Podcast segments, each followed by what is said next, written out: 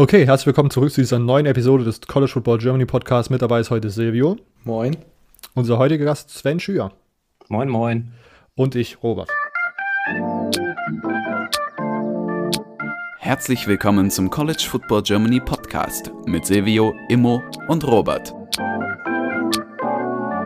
Und jetzt viel Spaß mit dieser Episode.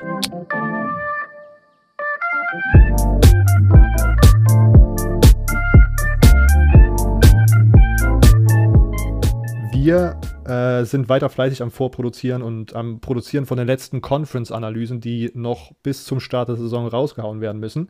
Ähm, und sind heute in der Big Ten West angekommen und wollen sozusagen mit der Episode heute das ganze äh, Big Ten-Themengebiet abhaken. Äh, wir haben uns Sven Schür äh, zu Gast geholt, das erste Mal bei uns im Podcast. Ähm, äh, Journalist, Football, Schreiberling, äh, Minnesota-Fan, deswegen passt das an dieser Stelle hier. Ähm, Sven, stelle ich doch gern, vielleicht, weil du das erste Mal da bist, äh, gerne erstmal selbst vor. Ja, moin, moin, ich bin der Sven. Ich ähm, ja, bin ungefähr, ich glaube, wie jeder von uns, äh, erstmal über den Super Bowl zum äh, Football gekommen ähm, habe dann irgendwann mir die Minnesota Vikings mehr oder weniger ausgesucht als, als Lieblingsteam. Äh, das war so ein bisschen ja, so ein Mischmasch aus den Farben. Also lila als VfL Osnabrück-Fan war dann die Verbindung da. Ähm, genau, und dann war irgendwie der Schritt auch nicht mehr weit äh, zum College Football. Ich hatte dann damals, ich weiß, war es noch Sport 1 US oder ESPN America oder wie das hieß, was hier dann lief, hatte ich ein paar Spiele gesehen und ja, war, glaube ich, wie viele von uns auch von der von der Stimmung immer sehr beeindruckt. Und dann war die Frage halt irgendwann, okay, was für ein Team suche ich mir quasi? Und dann war auch relativ schnell klar, dass es die Gophers sein werden. Einfach nicht, weil ich irgendwie ein besonderes Spiel gesehen habe oder so, weil ich einfach gesagt habe, Minnesota, Minneapolis ist die, das NFL-Team, was ich mir ausgesucht habe. Und dementsprechend äh, dachte ich, wenn ich dann vielleicht mal irgendwann in den Staaten bin, dann kann ich auch gleich dann beide Spiele mitnehmen sozusagen und habe mir, hab mir dann die Gophers als Lieblingsteam ausgesucht. Jetzt macht's mir aus. Ich habe äh, Sven, als wir geschrieben haben, um den Termin zu vereinbaren, gefragt, was für ein Team er noch übernehmen würde aus der Division. Da hat er äh, unter anderem Northwestern reingeworfen. Und jetzt macht es auch Sinn, warum das sozusagen noch Sympathien erweckt, weil äh, du anscheinend ein sehr modebewusster Mensch bist und deine ganze, deine ganze Kleidung einfach nur lila sein soll. Außer Vikings, Northwestern. Das ist ja dann alles in einem Farbspektrum. Ja, wobei die Northwestern natürlich ja als Journalistenschule so ein bisschen bekannt Stimmt. ist. Von daher äh, war die Verbindung da auch da. Okay, stimmt. Ähm, okay, ähm, perfekt. Das äh, sehr gute Vorstellung und ich denke, wir können jetzt direkt äh, in den Football Talk einsetzen. Ähm, ich habe wieder, wir haben, schauen diesmal nicht von hinten nach vorne, sondern haben uns darum gekümmert, dass die Sprechverteilung möglichst wenig äh, Monologpotenzial bietet. Deswegen darf Silvio mit seinen drei Teams heute wieder anfangen.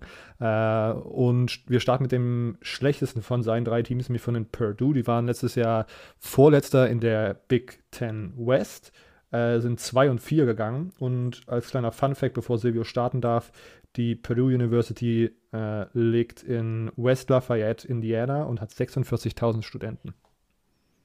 Ja, gut. Dann beginne ich mal mit Purdue. Ich glaube, wenn man an Purdue de denkt, dann denkt man immer sofort an Rondell Moore.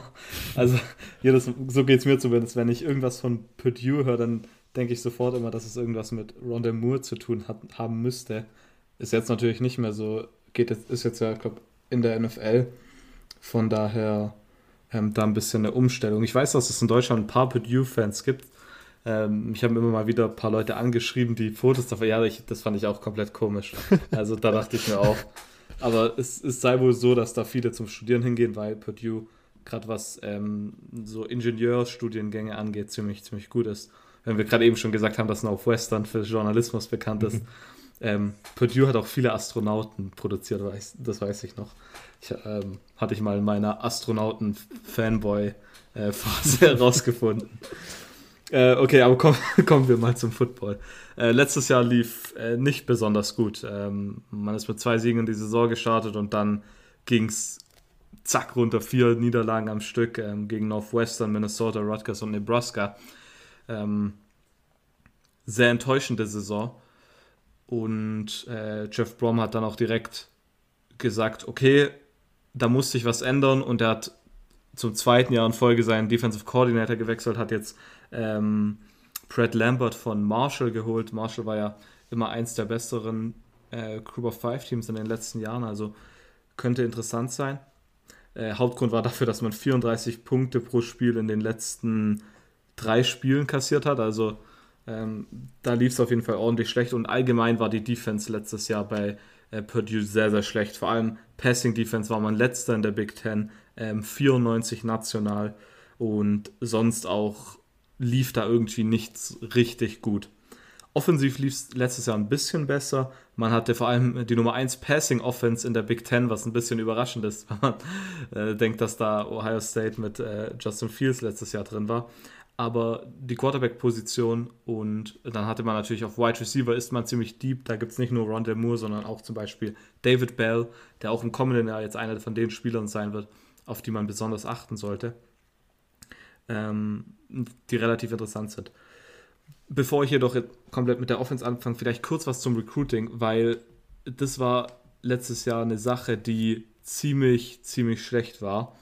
Ähm, und zwar war man, ich muss jetzt noch kurz aufrufen, in der Big Ten äh, letzter sogar und national 76. Dann denkt man sich vielleicht, okay, Purdue ist jetzt ja sowieso nicht das Powerhouse, an das man sofort denkt. Aber im Jahr davor war man 32 national und dann 76 ist schon ein ordentlicher ähm, ja, Abgang, sage ich mal. Man hat einen Forster geholt mit äh, Yanni Kalaftis, ähm, Linebacker, Nummer 3 Recruit aus Indiana. Aber sonst ist da nicht wirklich viel Nennenswertes dabei. Ähm, ja, okay, gehen wir mal weiter zur Offense. David Bell habe ich schon genannt, so als Nummer 1 Wide Receiver. Aber ich glaube, die in interessanteste Positionsgruppe hier ist definitiv die Quarterback-Position. Und der Grund dafür ist, dass es keinen Nummer 1 Quarterback bisher gibt. Letztes Jahr haben zwei Quarterbacks gespielt, Jake Plummer und Aiden O'Connell. Und ich habe immer so das Gefühl, als Coach will man wahrscheinlich, dass lieber sich einer zeigt, okay, das ist der Guy und dann hat man seine einfache Entscheidung. Ja, die Sache war nicht so. Äh, Plummer und O'Connell haben beide sehr, sehr gut gespielt. Beide, ähm, Plummer hatte am Ende 8 Touchdowns, 2 Interceptions, äh, O'Connell 7 Touchdowns, 2 Interceptions. Ähm, beide haben knapp über 900 Yards geworfen. Beide hatten 88 Completions bei ungefähr gleich vielen ähm, Passversuchen. Also beide sehr, sehr gut gespielt. Und dann kommt es noch dazu, dass man jetzt mit Austin Burton noch einen Senior Transfer von UCLA bekommt, ähm, der jetzt meiner Meinung nach wahrscheinlich keine große Rolle spielen wird. Aber man hat auch noch mit Michael Alamio, müsste der heißen. Ähm, der war, glaube ich, mal ein Four-Star. Ich bin mir nicht ganz, oder ein sehr, sehr hoher äh, Three-Star, der so ein bisschen auf die Zukunft gerichtet ein Guy für die Offense sein kann. Aber ähm, bisher sieht es nicht so aus, als sei man sich sicher, wer am Ende der Starting Quarterback wird. Aber ich glaube tatsächlich, dass das eine Sache sein kann, die man ähm, hier ein bisschen beachten sollte ähm, während der Saison. Ähm, hinter David Bell hat man auch ähm, äh, Milton Wright, ist ein Junior, auch ein sehr, sehr guter, äh, ein guter Wide Receiver und ähm, Tight End Payne Durham, die ich beide sehr, sehr interessant finde. Was ein bisschen ein Fragezeichen sein wird, wird die, Offen äh, die Offensive Line sein. Man hat Grant Hermans verloren an die NFL. Ähm, zum Glück kommt ähm, der kommen ein paar Leute zurück, aber die mehr oder weniger nur so Backups sind. Am Ende hat man zwei Starter, die zurückkommen in der Offensive Line. Also man hat so die Tiefe an der Position, aber die Starter sind halt trotzdem weg, sprich, da wird sich einiges umstellen im kommenden Jahr. Vielleicht noch zur Defense. Ähm, wie gesagt, neuer Defensive Coordinator da, der jetzt auf eine 4-3-Defense umstellt. Und auch hier hat man viele wichtige Spieler verloren, vor allem in der D-Line. In der D-Line sind äh, zum Beispiel sind, sind einige Spieler weg auf jeden Fall. Und ähm, ja, und das ist natürlich ein riesiges Problem. Ähm, habe ich kurz ein bisschen meinen Faden verloren. Ähm, und hatte ganz vergessen, über die, die Coaching-Staff-Changes zu reden noch. Man hat nämlich nennenswerterweise hier auch noch Mark Hagan von Texas als D-Line-Coach geholt. Da natürlich, wie er die D-Line jetzt mit, der, mit dem Abgang äh, umgehen kann, ist natürlich direkt eine große Frage. Und dann von äh, Robs ähm, Florida Gators hat man Ron English geholt, der die Cornerbacks jetzt coacht ja, eine Positionsgruppe, die ich auch noch ähm, relativ fragwürdig finde bei, bei Purdue, um die, Offense, um, um die Defense direkt abzuschließen, sind die, ist die Secondary. Man hat wirklich ähm, da was, also da lief es einfach nicht. Ich meine, man hatte letztes Jahr die Nummer 12 äh, Passing Defense in der, in der Big Ten. Ich meine, das ist ein bisschen, man hat die Nummer 1 Passing Offense und die Nummer 12 Passing Defense. Auf jeden Fall ein ordentlicher Kontrast, würde ich mal sagen. Und ja, also die, die Secondary sieht auf jeden Fall nicht ganz so gut aus. Corey Trice und äh, Cam Allen sind hier so ein bisschen die einzigen Lichtblicke, meiner Meinung nach. Man bekommt aber auch noch hier einen von Florida, einen Transfer, CJ McWilliams. Keine Ahnung, ob der bei Florida gestartet hat oder so. Rob kann da wahrscheinlich mehr dazu sagen. Ähm, ja, eigentlich war es schon fast. Vielleicht äh, noch kurz eine Sache wegen der D-Line. Man hat äh, letztes Jahr bei der Sack ähm, Percentage, Sack Rate, ähm, war man Nummer 125 national und letzter in der Big Ten. Ähm, das sollte vielleicht noch ein bisschen unterstreichen, dass der Pass Rush letztes Jahr nicht so gut war. Ich meine, die Sack Rate lag am Ende bei 2,5 Prozent. Äh, George Kala, Kalaftis, Kalaftis, ich glaube, es müsste irgendwie ein griechischer Name sein, äh, hatte letztes Jahr zwei Sacks und viel mehr Team Sacks hatte man am Ende auch dann nicht wirklich.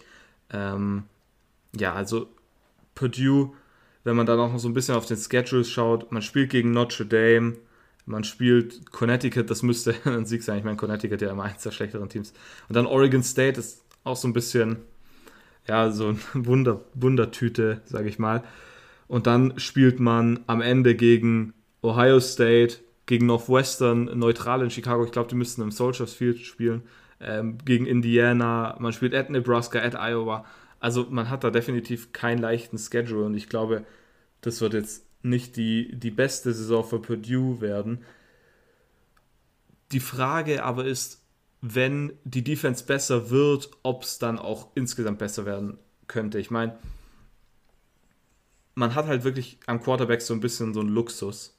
Und ich glaube, dass es daher offensiv mit den Wide Receivers kombiniert, die wirklich sehr, sehr gut sind, ähm, offensiv tatsächlich trotzdem laufen kann und man kann die, die Offensive Line Changes so ein bisschen kompensieren.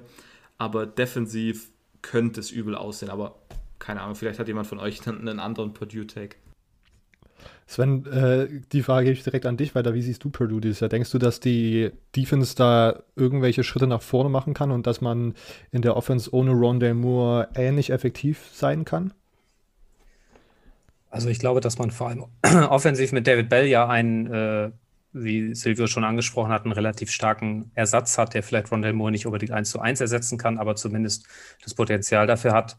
Man hat ja mit Tyler Witt auch noch einen Transfer Guard aus Kentucky, aus Western Kentucky geholt, der dort wohl einer ja, der besten äh, Pass Protection Guards der, der Group of Five, Mighty Five äh, war. Ähm, ja, und in der Defense, glaube ich, hängt auch ganz viel an äh, George Kalaftis, äh, wie Silvio schon angesprochen hat, war ja 2019 ein Five-Star-Recruit, ähm, hat 2020 dann verletzt, verpasst. Und äh, ja, mal sehen, wie er dann einschlägt. Also ich finde, Purdue ist immer so schwierig einzuschätzen. Die sind irgendwie immer mal in einzelnen Spielen kompetitiv und nah dran, aber dann zum großen Wurf oder zum, um irgendwie nachhaltig zu sein, reicht es dann meistens doch nicht. Also ich finde es auch jetzt wieder extrem schwer einzuschätzen vor dieser Saison. Ja, ja. Äh, geht mir ähnlich. Ich, auch David Bell ist, glaube ich, ist für mich wahrscheinlich mit ähm, Ty Fryvogel, dem äh, Receiver, über dem wir letzte Woche schon geredet haben, wenn ihr die, jetzt, diese Episode jetzt hört, äh, von Indiana wahrscheinlich einer der besten Big Ten Receiver, die nicht bei Ohio State spielen. Ähm, aber da mir das ja, QB-Play schon letztes Jahr jetzt nicht unbedingt so super gefallen hat, am Ende war es trotzdem sehr effektiv.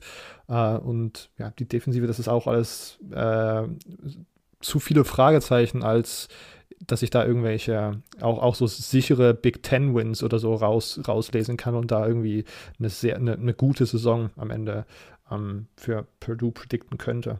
Ähm, Vielleicht, äh, äh, Silvio, ich habe gerade nochmal nachgeschaut, wo das äh, Spiel gegen Northwestern ist. Und es findet tatsächlich im Wrigley Field statt. Also, wenn ich ah, mich nicht recht irre, ja, ist ja. das das Stadion von den, von äh, Cups. Im Base Baseballstadion. Ja, stimmt. stimmt, ja. Aber irgendein anderes Spiel müsste, glaube ich, im Soldier Field dieses Jahr stattfinden. Ich dachte, ich hätte ja. da irgendwie was gelesen. Das habe ich gleich.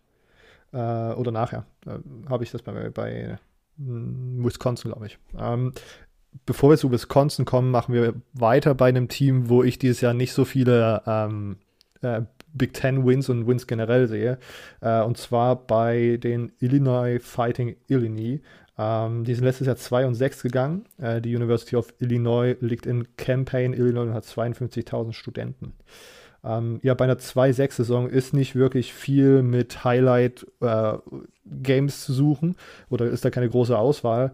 Ich habe mich dann für den 41-23 äh, gegen Nebraska äh, entschieden, weil ich glaube, dass das vor allem, wenn man so, keine Ahnung, die, die Winning-Historie vielleicht von beiden Schulen anschaut, dann doch äh, im historischen Kontext gesehen so ein kleiner Upset war.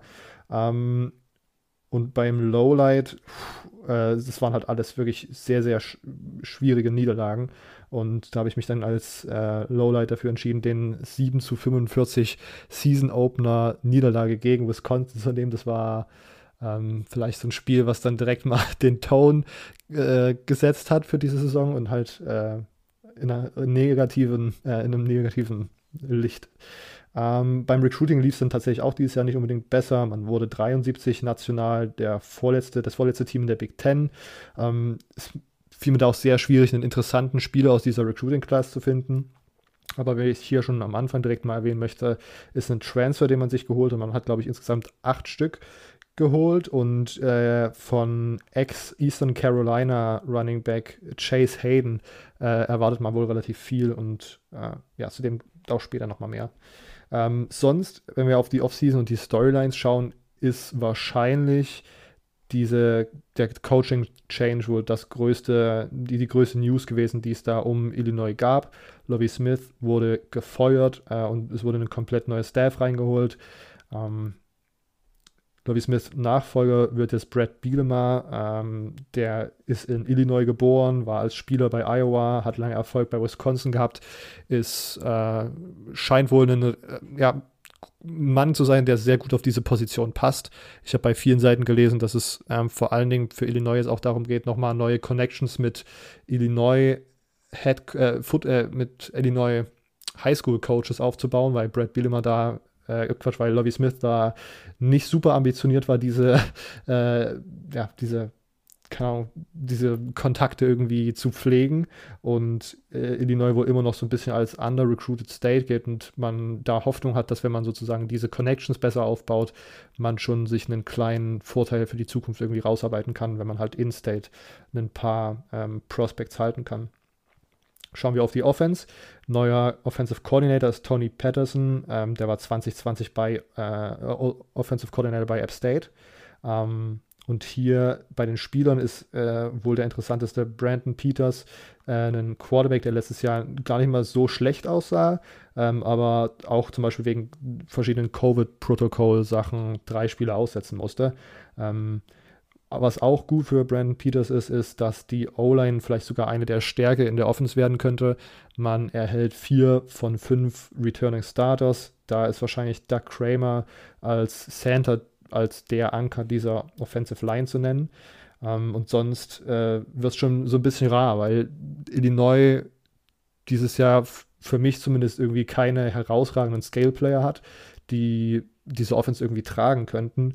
Ähm, am ehesten kann man da wahrscheinlich Wide Receiver Brian Hightower und Donny Navarro nennen, die, wo so, also die auch jetzt wieder schon Erfahrung bei, bei Illinois gesammelt haben und sozusagen die erfahrensten sind und die, die die meiste Produktion bis jetzt gebracht haben.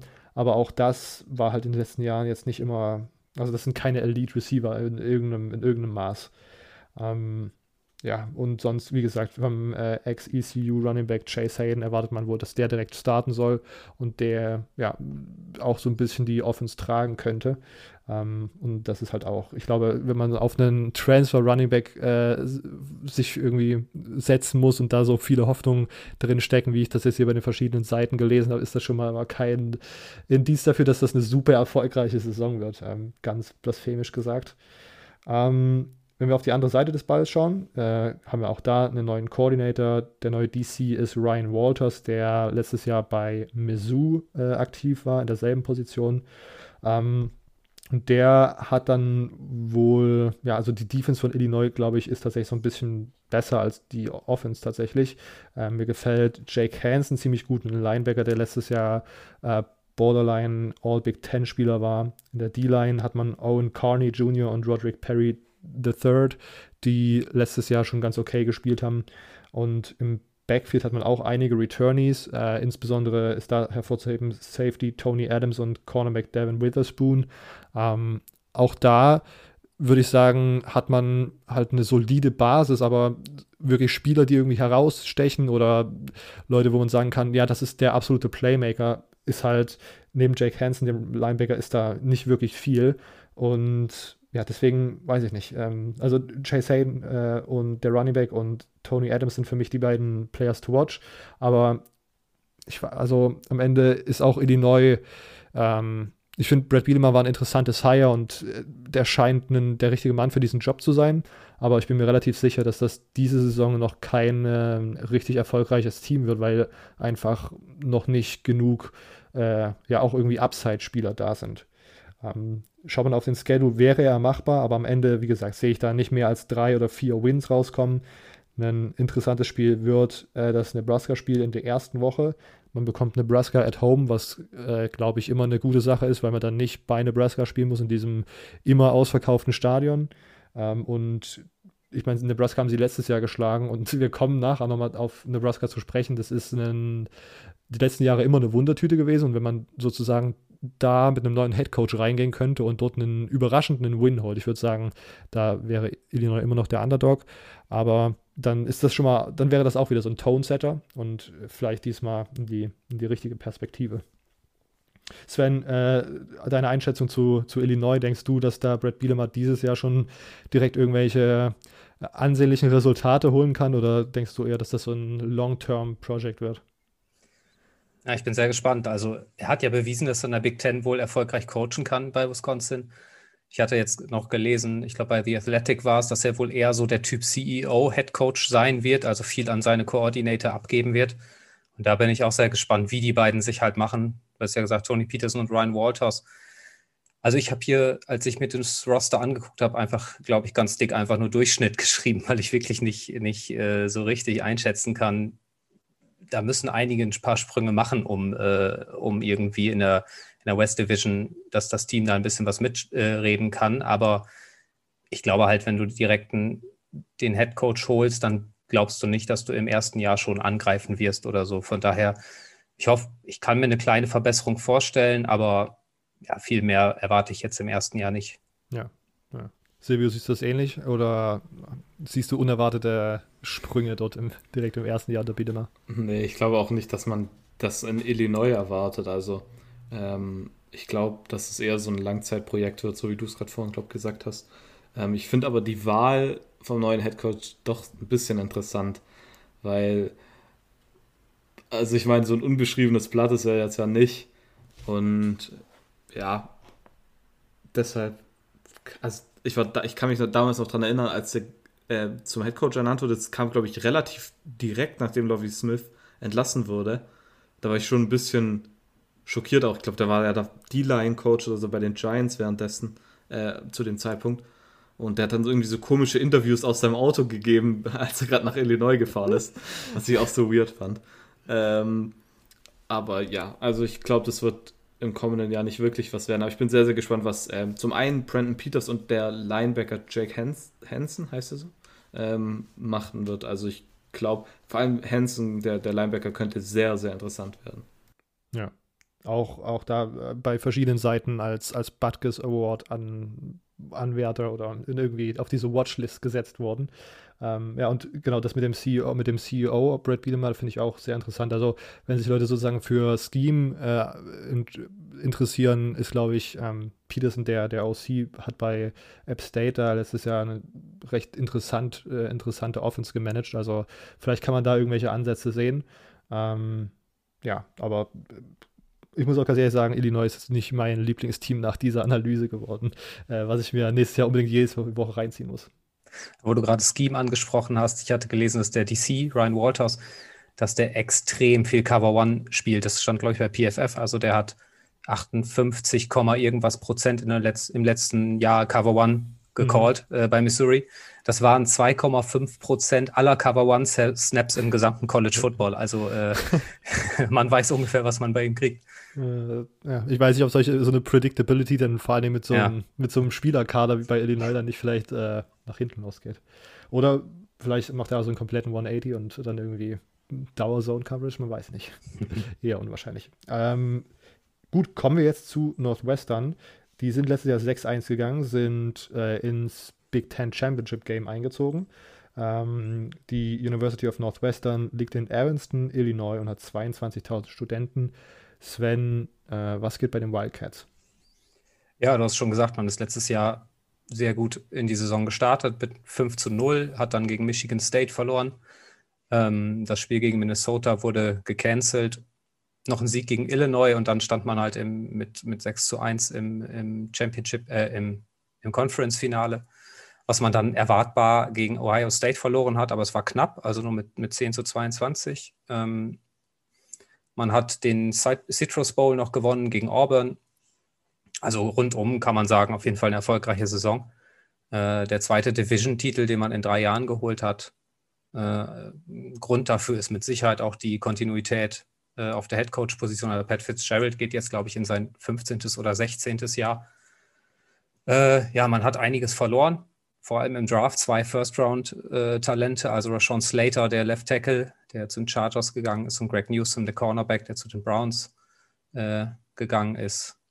Genau, aber ansonsten hat man auch noch weiterhin viel verloren. Johannes Brown, Defensive End zu den Rams. Ähm, Highlight Games 2020 war auf jeden Fall der Auftakt gegen Maryland, die man 43 zu 3 abgeschossen hat. Ähm, das 17 zu 7 gegen Wisconsin würde ich auch noch dazu zählen und eben der Citrus Bowl-Sieg einfach mal wieder ein Bowl und dann direkt ein Sieg. Lowlight, ja, kann eigentlich nur das Michigan State-Spiel sein. Ähm, 20 zu 29 als Nummer 8 im Ranking damals äh, verloren. Also ja, das war schon nicht erwartbar, wahrscheinlich in dem Maße. Ähm, ja, Recruiting generell, also man, da muss man noch ein paar Jahre zurückgehen. Man hat 2018 eine neue Facility eröffnet, die ziemlich, also 270 Millionen US-Dollar teuer war. Ähm, seitdem hat sich das Recruitment äh, stetig verbessert. Man hat eher weniger und kleinere Klassen, äh, was halt auch akademische Gründe hat. Ähm, in diesem Jahr konnte man drei Four-Stars holen, war damit die Nummer 50 national und die Nummer 11 in der Big Ten. Mhm.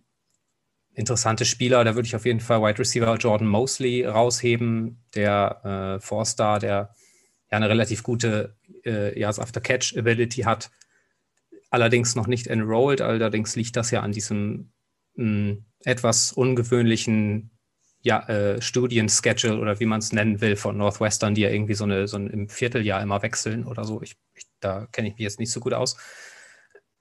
ähm, ansonsten hat man noch einen Four-Star Linebacker geholt, Mac Uiline, und einen Four-Star Offensive Tackle, Caleb Tiernan, die ähm, ja, ob sie schon Chancen haben, reinzukommen, äh, weiß ich nicht. Äh, auf jeden Fall sehe ich Jordan Mosley, den Wide Receiver, als wichtigsten Incoming Freshman, weil man einfach einen relativ dünnen Receiver-Room hat. Ähm, andere wichtigen off wichtige Off-Season-Moves sind, dass äh, Defensive Coordinator Mike Hankwitz nach 13 Jahren gegangen ist. Äh, hinterlässt eine ziemlich starke Defense, die in den letzten Jahren eigentlich immer relativ weit vorne dabei war in der Big Ten. Äh, für ihn übernimmt jetzt Jim O'Neill, der, der ähm, schon DC in der NFL war, bei den Browns und bei den 49ers.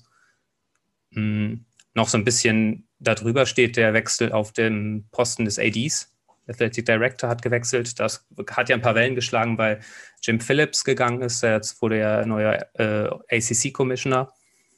Dafür ist erst Mike Poliski gekommen, der dann aber ja, gehen musste, weil er, weil Vorwürfe laut wurden. Ich weiß nicht genau, wie ich es beschreiben soll, dass man, dass er für ein frauenfeindliches Klima oder so ähnlich äh, in, innerhalb der, der Schule gesorgt hat. Also dass Cheerleader, ich sag mal, fragwürdige Sachen machen mussten. Äh, solche Dinge halt. Mhm, dafür wurde jetzt Derek Gregg geholt als neuer AD. Man hat es dann sportlich noch ein bisschen nachgeholt und ein paar Transfers geholt, vor allem äh, Four-Star-Quarterback Ryan Helinski von South Carolina. Mhm was ja schon so eine kleine Tradition bei Northwestern ist. Es ist jetzt der dritte Transfer-QB in den letzten drei Jahren nach Clayton Thorson. Hm, ja, Helinski hat nicht viel Erfahrung, aber hat sein Potenzial schon mal gezeigt, auch wenn er jetzt bei South Carolina nie sonderlich äh, aufgefallen ist. Also er hat relativ kurz immer seine, seine kurzen Pässe geworfen, was das System halt hergegeben hat. Da weiß man noch nicht so richtig, was man bekommt, aber ja, er ist noch Ratchet Sophomore, wenn ich das richtig gesehen habe. Also da ist noch Potenzial da. Und äh, ansonsten noch den Three-Star Wide Receiver Stefan Robinson Jr. von Kansas. Ähm, ja, so ein Big Play Receiver, der, der im Slot spielen kann. Äh, war 2020 allerdings häufig verletzt. Mal sehen, wie er dann, wie er davon zurückkommt. Zu den Off-Season Storylines muss auf jeden Fall die Frage gestellt werden, wie diese ganzen Abgänge kompensiert werden können, offensiv und defensiv. Also wenn man sich das mal anschaut, bei der Returning Production, also 0% der Passing Yards kommen zurück, also nichts, Peyton Ramsey ist weg, 38% hm, der, der Rushing Yards nur und 20% der Receiving Yards. Der Leading Receiver, der jetzt wiedergekommen ist, ist Malik Washington, der gerade mal 51 Yards letztes Jahr aufgelegt hat. Also da ist echt nicht viel. Und ich habe jetzt wieder auch die Frage aufgeschrieben, können die Wildcats wegen ihrer Offense gewinnen und nicht trotz ihrer Offense wie in der Vergangenheit? Also ich hätte immer das Gefühl, die, die Offense hält sie dann immer mal zurück, die starke Defense rettet sie. Ja, mal sehen, ob sie es diesmal ein bisschen anders machen. Ähm, offensiv auf jeden Fall kann man sagen, also ich habe äh, Quarterback Ryan Helinski halt im Blick, ob er ob er starten wird, wird man sehen. Äh, Clemson Transfer Hunter Johnson ist noch da, der war ja 2000 2019 oder 2018 ein Five-Star-Recruit, hat sich aber nie so richtig durchgesetzt und auch hat äh, 2019 bei Northwestern gespielt, wurde dann sogar gebencht für Peyton Ramsey im 2020. Mhm. Running Back Cam Porter habe ich mir noch rausgeschrieben, könnte sehr interessant werden, hat äh, letztes Jahr 333 Yards aufgelegt als True Freshman in fünf Spielen, glaube ich. Also schon mal sein Potenzial angedeutet. Mhm, genau, Stefan Robinson hatte ich schon erwähnt. Auf Left Tackle hat man jetzt Peter Skoronski, ein Sophomore, der letztes Jahr Rashawn Slater sehr gut vertreten hat, nachdem der ja sein Opt-out gewählt hat. Ähm, wenn wir dann die Seite wechseln, haben wir Linebacker Chris Burgeon, der so ein Hoffnungsträger und Anker in der, in der Defensive Front sein könnte. Ist auf jeden Fall der einzige Linebacker mit Erfahrung im, im Roster, also von daher wird es an ihm liegen, dass er die Defense da ein bisschen auf Vordermann bringt. Ähm, und natürlich der Leuchtturmspieler äh, Safety Brandon Joseph Ratchet Sophomore, der All-American von 2020, kann überall spielen, gilt ja auch als, als großes Talent auf jeden Fall und auch äh, Prospect für den kommenden Draft. Als Dark Horse habe ich mir so ein bisschen Cornerback AJ Hampton aufgeschrieben, der ähm, 2020 insgesamt eher zum Beispiel von PFF jetzt eine schwächere Note bekommen hat, aber die eigentlich nur auf zwei Spielen gegen Ohio State und Auburn basiert, wo er komplett verbraten wurde. Ansonsten hat er wirklich aus meiner Sicht stark gespielt.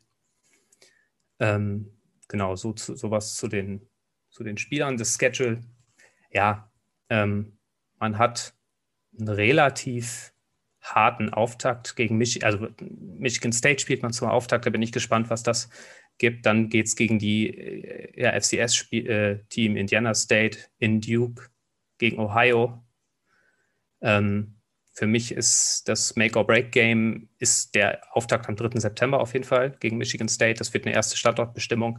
Und am 2. Oktober spielt man at Nebraska, das erste Division-Duell. Da wird man auch, glaube ich, sehen, wo man steht. Äh, Games für den Upset Watch habe ich mir einfach das Spiel in, bei Michigan aufgeschrieben, einfach weil ich nicht weiß, was Michigan dieses Jahr kann. Und äh, ja, eventuell könnte es da halt einen Sieg für Northwestern geben, wenn eben Michigan es nicht Michigan bringt ist. dieses Jahr. Michigan ist, genau. okay. Ja, ich bin, ja, ich, äh, die Fra meine Frage ist eigentlich, bist du, wir haben, du hast angesprochen, es gehen sehr viele, oder es gehen vor allen Dingen wichtige Spieler, äh, sind jetzt in den Draft gegangen, haben, sind jetzt irgendwie weggegangen. Ähm, man hat jetzt ein paar, vielleicht mehr Fragezeichen die Saison. Denkst du, ist noch Western trotzdem für dich das äh, Top-Team, beziehungsweise das Team to beat in der Big Ten West 2021? Hm, nein, also für mich, für mich ist, äh, kommen wir später zu Wisconsin, das Team to beat. Äh, Northwestern sehe ich da im Moment nicht wenn sie mir was anderes zeigen, dann kann ich gerne meine Meinung ändern, aber so im Moment mit der nicht vorhandenen Tiefe auf Wide Receiver vor allem und dem Fra großen Fragezeichen auf Quarterback. Das hat für mich viel Potenzial, aber äh, im Moment sehe ich es halt noch nicht. Okay. Und denkst du, dass es dann so schlimm werden könnte wie 2019, wo ich, hatte man da irgendwie nur drei Spiele gewonnen oder so? Das war ja dann nach der 2018er Saison wirklich ein großer Letdown-Spot. Oder denkst du, man kann sich irgendwie vielleicht so ein bisschen über drei Siegen noch einordnen und ist da irgendwie im Mittelfeld der Big Ten West? Ja, eine schwere Frage. Also ich, ich würde sagen, allein dadurch, dass man, äh, dass man einen relativ leichten Schedule, also vor allem out of conference hat, würde ich mal sagen. Ähm, also bei Duke gegen Ohio und Indiana State äh, kann ich mir schon vorstellen, dass man da zumindest so das Selbstvertrauen sammelt, dass man eben Division-Duelle gewinnen kann. Und ich sehe da, wie wir eben schon gesagt haben, Purdue und wir kommen ja noch zu Nebraska und Illinois, die sehe ich, also Illinois hat mir schon, aber die sehe ich so ungefähr auf Augenhöhe. Und da kann ich mir, kann ich mir schon vorstellen, dass es da ein paar Siege gibt. Ich bin übrigens nicht so skeptisch wie du bei Ryan Helinski. Der hat mir 2019 mhm. bei South Carolina und ich äh, gestehe, ich glaube, ich schaue mehr SEC als Big Ten, äh, hat da mir sehr gut gefallen. Und ich war letztes Jahr dann ziemlich enttäuscht, dass Mike Bobo, der OC von South Carolina, da so festgefahren war. Äh, ich weiß gar nicht mehr, wie er hieß, der Typ mit den langen Haaren, der halt immer so mega bad gespielt hat bei South Carolina. Das, der, hat er auf jeden Fall auch davor bei, bei Colorado State mit dabei war. Das war für mich so ein bisschen ernüchternd, dass man Ryan Helinski da so ein bisschen vergraut hat, weil man ihm einfach keine Chance gegeben hat. Und ich finde, das ist ein nicer Get für Northwestern. Und er ist, wie gesagt, auch noch super jung. Silvio, äh, ist Northwestern 2021 das Northwestern von 2020 oder von 2019? Ich glaube, so ein guter Mix. Ähm, Colin Hill war das übrigens, der genau. Transfer Quarterback. Ähm, ich meine, die, die 2019er Saison war es, glaube ich, wo man, ich glaube, 3-9 gegangen ist. Ich glaube, das war ein ultimativer Ausrutscher. Ähm, und ich glaube, also, dass die über drei Siege bekommt, glaube ich auf jeden Fall. Ich denke sogar, dass sie ein Bowl-Game wieder erreicht. Also, ich habe die so mindestens so 6 plus, habe ich die so auf jeden Fall. Ähm, vielleicht auch, weil ich durch dich ein bisschen positiver zu Ryan Helinski eingeordnet bin. Ich meine, du hast damals gesagt, dass South Carolina sich seine Zukunft zerstört hat damit. Du warst da sehr, sehr deutlich in deiner ja. Meinung. Also, ja, ich glaube, das wird irgendwie schon funktionieren, wird so gut wie nächstes Jahr, glaube ich nicht. Auch so wie Sven gesagt hat, äh, da gibt es dieses Jahr andere Teams in der West, die da besser, besser sein werden. Yep. Äh, ob das folgende Team wirklich besser ist als Northwestern, wird fraglich. Silvio darf als nächstes über Nebraska sprechen. Äh, was eine Überleitung. Nebraska ist letztes Jahr 3 und 5 gegangen, äh, liegt in äh, Lincoln, Nebraska äh, und hat 25.000 Studenten. Als kleiner Fun-Fact. Silvio, äh, hau raus. Wir haben ja schon ein bisschen mit äh, Nuri Denuili über Nebraska und über die kommende Saison gesprochen. Also hier natürlich auch nochmal ein richtig frecher Plug. Äh, da auf jeden Fall das Interview anschauen. Das war wirklich, also Robert und ich, wir haben beide gesagt, dass es wirklich eins unserer besseren Interviews war. Eins unserer besten Interviews war wirklich eine sehr, sehr, sehr, sehr nice Konversation. Äh, Nureddin Uili, ziemlich nicer Dude. Äh, der nach, den, über den ich nachher auch noch kurz sprechen will.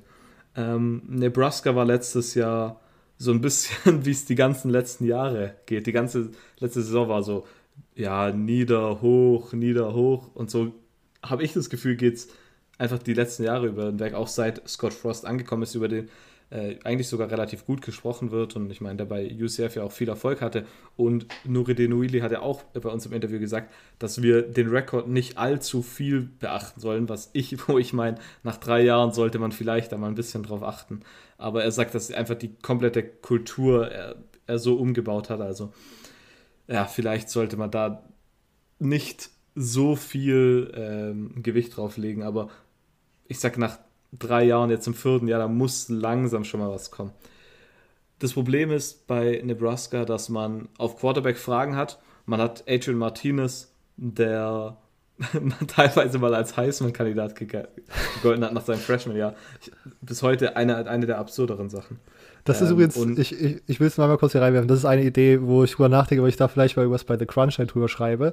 Preseason Heisman-Favoriten in den letzten, sagen wir mal, acht Jahren oder so, was aus denen dann passiert ist. Ja, also, das, das wäre ganz gut. Also Adrian Martinez war da einer von den absurderen. Also, was, ah, kannst du dich auch an Khalil Tate erinnern? Oder könnt ihr euch ja, von, von, Arizona? von Arizona, weil der in, in den letzten beiden Spielen von Jahr davor irgendwie für 500 Yards gerannt ist. Das war so absurd. Ähm, und der, dann wurde er gebencht und getransfert, glaube ich, war ja. Ähm, ach, ja, also noch, vielleicht nochmal kurz zurückkommen auf, auf den Schedule von letztem Jahr, auf die Resultate. Also man hat halt wirklich die ersten beiden Spiele verloren. Dann gewinnt man auf einmal gegen Penn State, die wir, wie wir letzte Woche schon mit Julian gesprochen haben, die ein richtiges Down hier hatten und das war einfach Teil von diesen ersten fünf Niederlagen. Dann verliert man gegen Illinois, gegen Iowa und dann gewinnt man gegen Purdue, verliert gegen Minnesota und gegen Rutgers. Also eigentlich so diese Must-Win-Games ähm, hat man auch nur teilweise gewonnen. Man hätte noch gegen Illinois gewinnen sollen eigentlich. Aber äh, wie gesagt, das war einfach letztes Jahr so hoch, runter, Sieg, Niederlage, Niederlage, Sieg und so weiter. Ähm, ja, so ein bisschen symbolisch für die ganzen letzten Jahre halt. Ja, ähm, Adrian, ich bleibe mal kurz bei Adrian Martinez und der Quarterback-Position. Man hat nämlich letztes Jahr nicht mit Adrian Martinez gestartet, sondern Luke McCaffrey ist gestartet am Anfang, der jetzt aber gesagt hat, okay, tschüss, ich bin weg, ich gehe nach Louisville. Ähm, und doch auch da schon wieder weg ist, oder? Ging es nicht sogar für den noch weiter? Das weiß okay. ich tatsächlich mach, nicht. Mach du, ähm, ich mach Fact-Check. ähm, und der hat dann aber am Ende doch nicht gespielt und man hat dann Adrian Martinez spielen lassen, der dann passtechnisch immer noch nicht die Sache auf die Reihe bekommen hat, aber halt übers Laufspiel abgefahren war. War dann am Ende auch der Leading Rusher mit über 500 Rushing Yards und 7 Rushing Touchdowns. Also da hat man auf jeden Fall dann ne, einen Aspekt in der Offense gehabt, der funktioniert hat. Man hatte am Ende die, Nummer 2 Rushing Offense in der Big Ten, aber in der Passing Offense hatte man die Nummer 12 Passing Offense und national war sie sogar 103. Von wie viel? Von 127, 128? Also wirklich miserabel. Am Ende hatte man eine ziemlich gute Total Offense, einfach weil das Run-Game so gut war.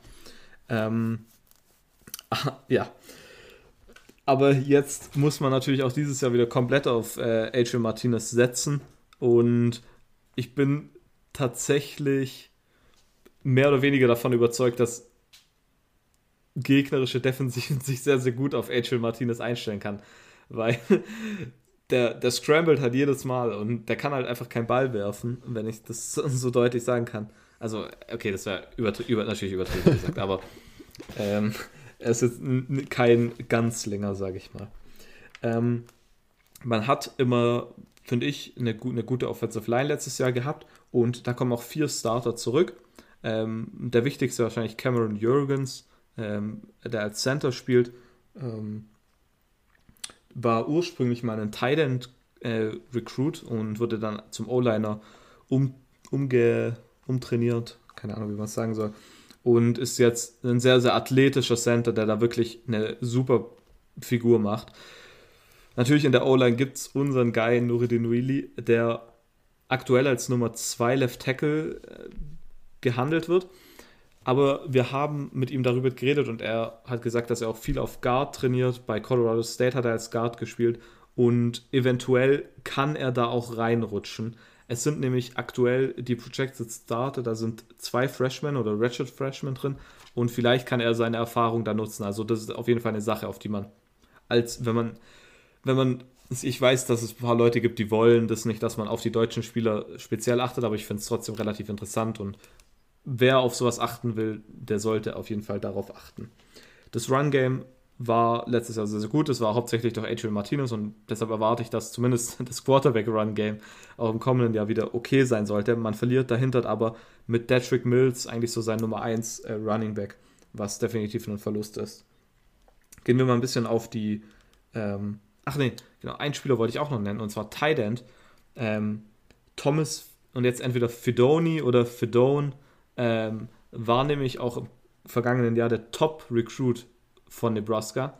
War ein Forster, der Nummer 1 Recruit aus Iowa, Nummer 2 Tight End Recruit, wirklich ein super Guy, der von allen Top-Schulen ähm, ja, angefragt wurde, aber am Ende hat er sich für Nebraska entschieden. ähm, sehr, sehr gut für Nebraska auch jeden Fall.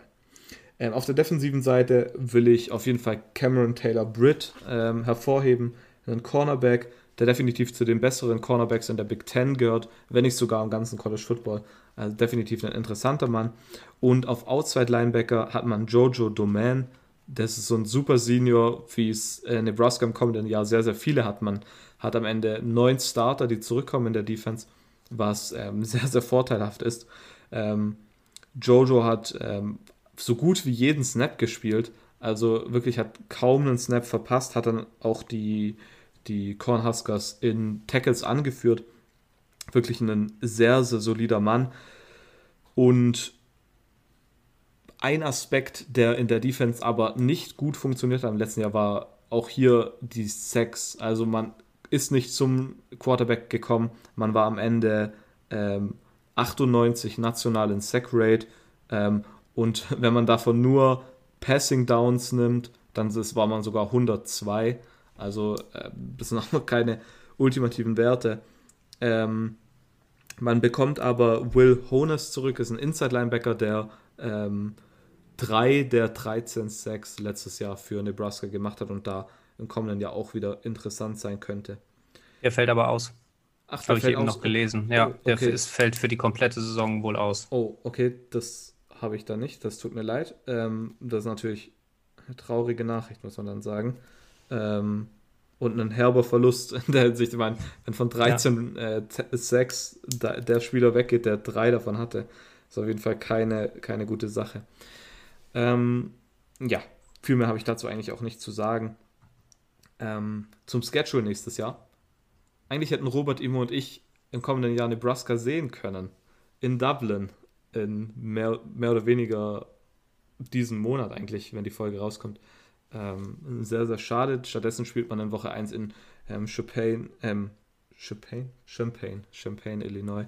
Ähm, was ein, ein gutes erstes Spiel ist. Aber dann, der Out-of-Conference-Schedule ist böse. Also wirklich, man spielt gegen Buffalo, man spielt at Oklahoma. Das sind auf jeden Fall äh, nicht die nicesten Spiele. Und äh, dann spielt noch gegen Louisiana. Und ich meine, Louisiana sollte jetzt auch nicht das leichteste sein. Also man hat sich da tatsächlich so ein bisschen einen miesen Schedule geholt. Und dann spielt man, man, man spielt nicht gegen Ohio State, was schon mal wichtig ist, dass man den East-Gegner nicht bekommen hat.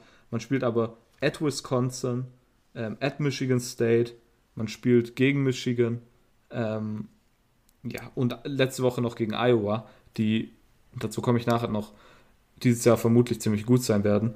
Ähm, also das sieht wirklich nach einem sehr, sehr toughen Schedule aus und es würde mich nicht wundern, wenn der Rekord von Nebraska am Ende unterhalb von ihrem Talent ist. Also, dass sie zum Beispiel 7-5 locker gehen können, aber dann irgendwie 5-7 gehen. Einfach nur, weil man wirklich diese schwierigen Spiele hat. Aber ja, dabei bin ich tatsächlich auch mal auf eure Meinung gespannt.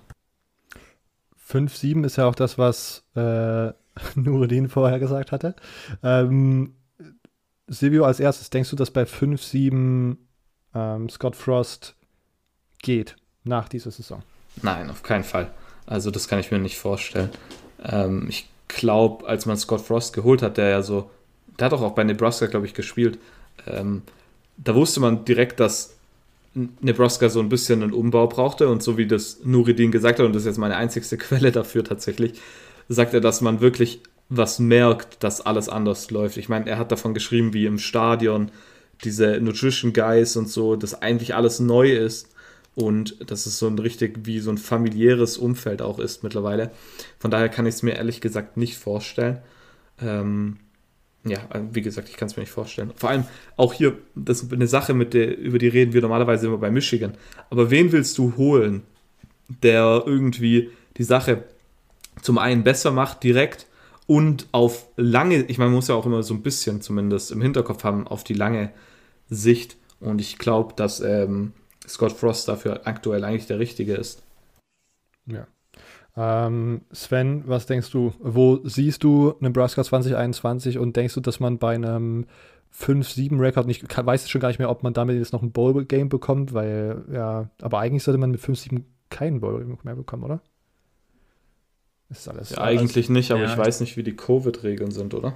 Ja, also War das nicht letztes Jahr nur, weil dann die Spielpläne eben, weil viele weniger Spiele hatten, dass man dann auch mit fünf Siegen Ah, ich bin mir gar nicht mehr sicher. Ich, hatte, ich dachte, ich hatte schon irgendwas gelesen, dass jetzt einige Bowl-Games halt nicht mehr stattfinden, weil das irgendwie, die jetzt finanziell so schlecht aufgestellt waren, dass das nicht mehr macht. Aber okay, das werden wir wahrscheinlich dann sehen ja. oder hören, wenn es soweit ist. Ähm, denkst du, also wie siehst du Nebraska 2021 und bei 5-7 ist Scott Frost gone oder denkst du auch, dass man da langfristig schauen muss und er bis jetzt schon halt irgendwie so viel für die Culture dort gemacht hat, dass er äh, auch eine 5-7-Saison noch aushält? Also ich teile da eigentlich die Meinung von Silvio, dass äh, man eben, wen soll man holen dafür? Also ich glaube auch, dass, dass Scott Froster gerade der Richtige ist. Nur wenn ich so die Berichterstattung von den Nebraska-nahen Medien und auch von The Athletic oder so verfolge, merkt man schon, dass Scott, also der muss diese Saison liefern. Ich glaube, sonst, sonst ist er weg, auch wenn wir das vielleicht anders sehen oder ich das auch anders sehe. Aber ich kann mir nicht vorstellen, dass er dann noch bleibt, wenn man wieder äh, keinen Schritt voran macht, wobei das Schedule ja wirklich absolut gar nicht hilft. Also du musst, du musst 3-0 starten äh, gegen Illinois, gegen Fordham und Buffalo. Das sind ja auch machbare äh, Gegner. Aber dann ne, in Oklahoma, in Michigan State, Michigan, ja, in Minnesota, also das sind alles Spiele, die wirklich schwer sind. Also ich, ich finde, wenn man sich das Roster anguckt, sieht Nebraska eigentlich ganz talentiert aus. Also ich finde da nicht, dass man da großartig irgendwelche, ähm, irgendwelche Schwächen feststellen kann. Okay, die Offense ist jetzt vielleicht nicht ganz, äh, und Adrian Martinez hat jetzt seit Jahren keinen Schritt nach vorne gemacht. Da weiß man auch nicht, ob es da noch irgendwie weiter Entwicklungspotenzial gibt. Aber im Großen und Ganzen sehe ich Nebraska eigentlich ordentlich aufgestellt. Ähm, in der engen West Division kann ich schon vorstellen, dass man da, dass man sich da, ich sag mal so, ja, Platz drei oder vier vielleicht, sehe ich sie so ungefähr. Also höher nicht, aber tiefer auch nicht unbedingt. Und dann keine Ahnung, was da mit Scott Frost passiert. Das ist wirklich schwer zu sagen. Ja. Ich finde es immer super interessant, dass ähm, ich glaube, wir, dass viele Fans, glaube ich, in Deutschland oder Leute, die sich mit College Football beschäftigen, ja dann auch selbst wenn sie Fans sind, vielleicht nochmal ein neutraleres, eine neutralere Sicht auf diese ganzen Dinge haben, als halt irgendwie Leute, die dort studiert haben und so. Und äh, wie sehr die äh, keine Ahnung, die Erwartungen von sozusagen diesen Die-Hard-Fans und die neutrale Sicht von uns, so wirklich Außenstehenden, doch weiter auseinandergehen. Ähm, ja, also ich glaube auch, dass Scott Frost eigentlich culture-mäßig, glaube ich, dort ein super fit ist und im Moment, glaube ich, die beste Variante. Aber wenn man sich halt auch schon, also ich glaube, dass da viele Nebraska-Fans und Leute, die investiert darin sind, wahrscheinlich auch monetär, da schon von Anfang an direkt sich viel zu hohe Erwartungen gemacht haben, was man damit machen kann. Und ja, das, ich, das Problem ist, ich habe halt schon die letzten Jahre gedacht, dass Nebraska eigentlich ziemlich talentiert ist und dass ein ganz gutes Roster ist und am Ende sind dann halt trotzdem immer solche fünf, sieben Saisons oder wie auch immer rausgekommen, was dann immer irgendwie so ein bisschen ja, underwhelming war. Ähm, das Ergebnis der Recherche ist übrigens Luke McCaffrey äh, Anfang Juni von Louisville weitergezogen zu Rice. Okay. Äh, als Interessant. Ergänzung an dieser Stelle. ähm, okay, das war Nebraska. Kommen wir zum nächsten Team in Rot-Weiß. Äh, also ich weiß nicht, heute gehen die Überleitungen. Ähm, Wisconsin 4-3 letztes Jahr gegangen. Die University of Wisconsin liegt in Madison, Wisconsin, hat 46.000 Studenten. Ähm, das Highlight-Game war der Auswärtssieg 49-11 gegen Michigan, würde ich mal so behaupten. Ähm, ich bin mir, ich glaube, es ist keine halt offizielle Rivalry-Rivalry, aber die Fanbases der beiden Teams mögen sich auf jeden Fall nicht. Das kann man so festhalten und dass man da dann 49-11 dominiert, ist schon mal eine gute Sache. Und ein Lowlight, würde ich sagen, ist dann die 6 zu 14 Niederlage gegen Indiana. Über Indiana haben wir auch letzte Woche schon drüber gesprochen. Ähm, ist auf jeden Fall kein schlechtes Team gewesen, aber dass man halt, ich weiß nicht, sechs Punkte ist halt auch selbst für ein Team wie Wisconsin zu wenig. Ähm, ja, wenn wir aufs Recruiting schauen, ist es aber auf jeden Fall schon mal eine ganz, eine sehr, sehr gute Sache, würde ich tatsächlich sogar sagen. Also Nummer 16 national letztes Jahr gewesen in dem 2021er Ranking.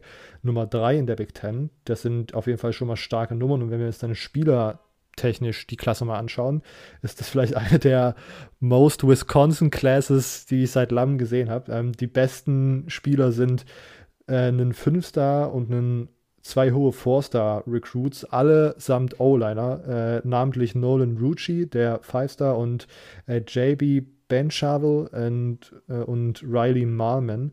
Ähm, was ich halt, also Wisconsin halt eines dieser, wir laufen den Ball und haben eine kranke O-Line Powerhouses und die besten drei Recruits sind halt wirklich Borderline, zwei Borderline Five, äh, Five-Star Recruits äh, und ein tatsächlich, tatsächlich Five-Star Recruit äh, auf der O-Line-Position, also in der O-Line ist halt einfach sehr, sehr absurd und irgendwie so ein bisschen richtungsweisend auch äh, für Wisconsin.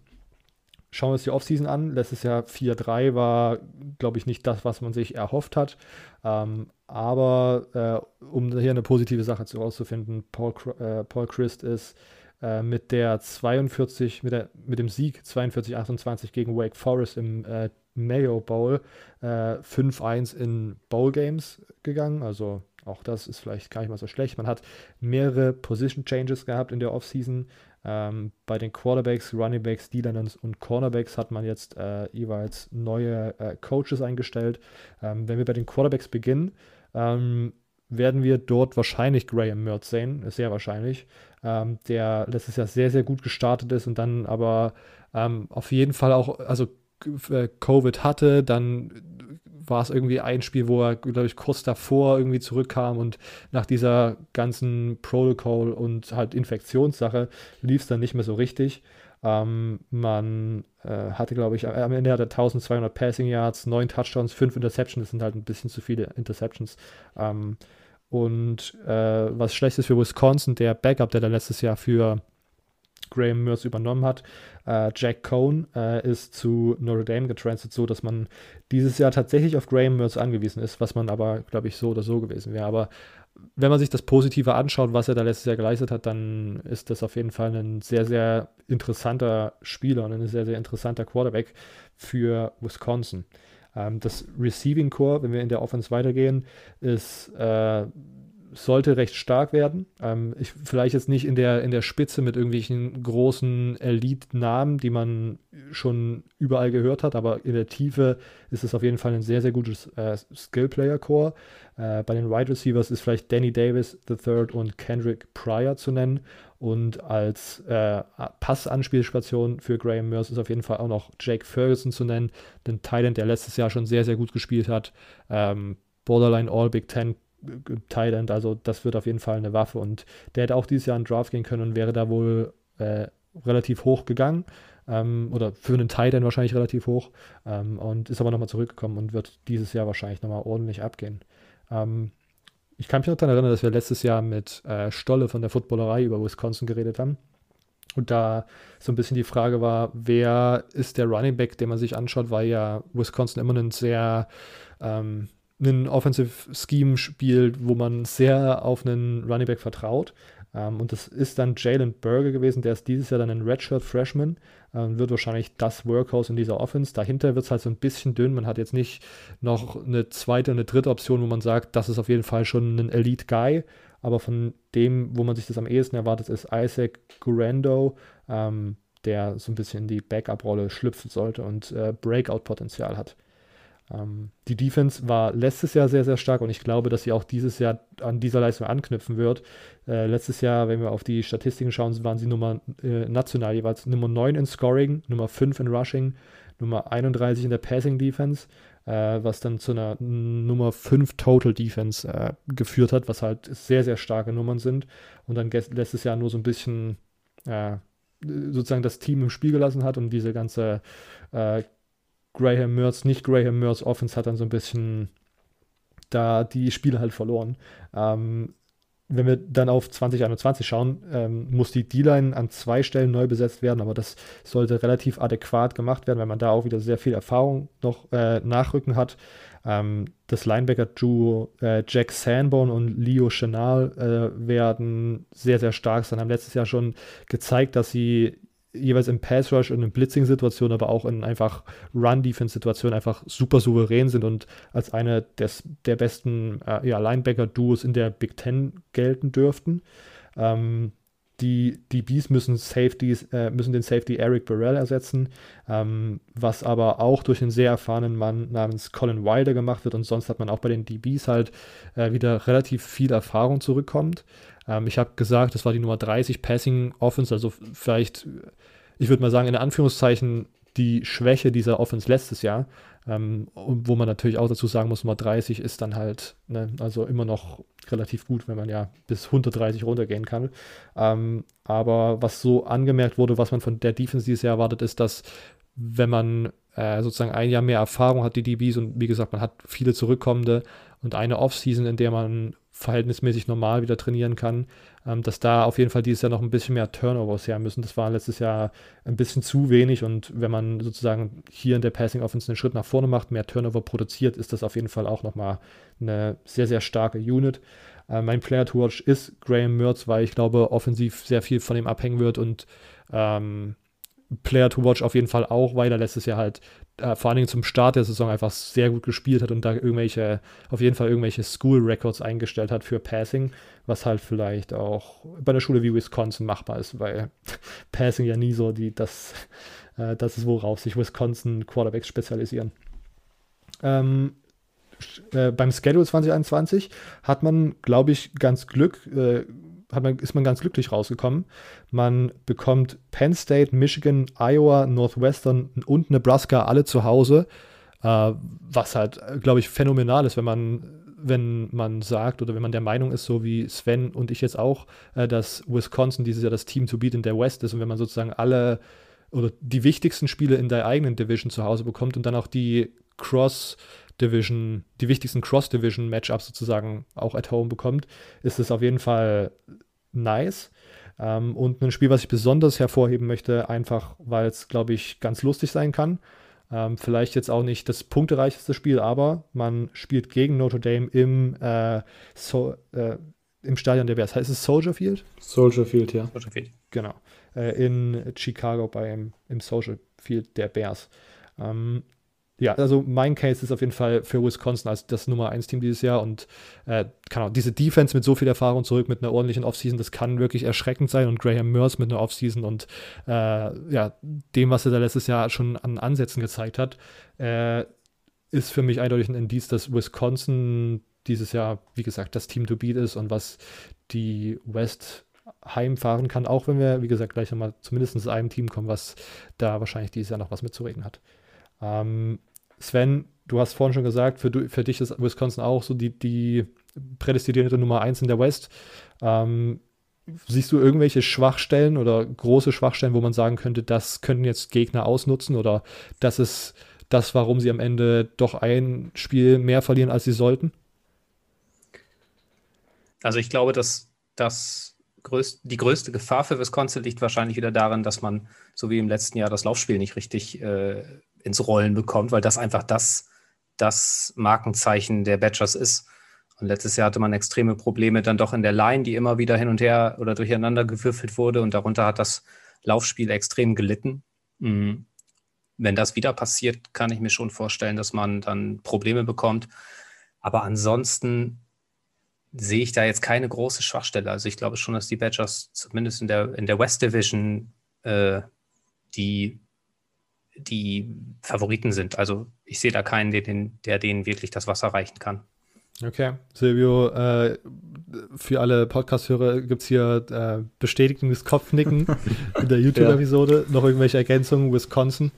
Nee, ich glaube, ich glaub, äh, Sven und du, ihr hattet beide sehr, sehr recht. Ähm, es wird am Ende davon abhalten, wie man das Run-Game, das, wie ihr sagt, ähm, so bekannt bei Wisconsin ist, läuft und dann wie Graham Mertz vor allem auch spielt und das Passing Game.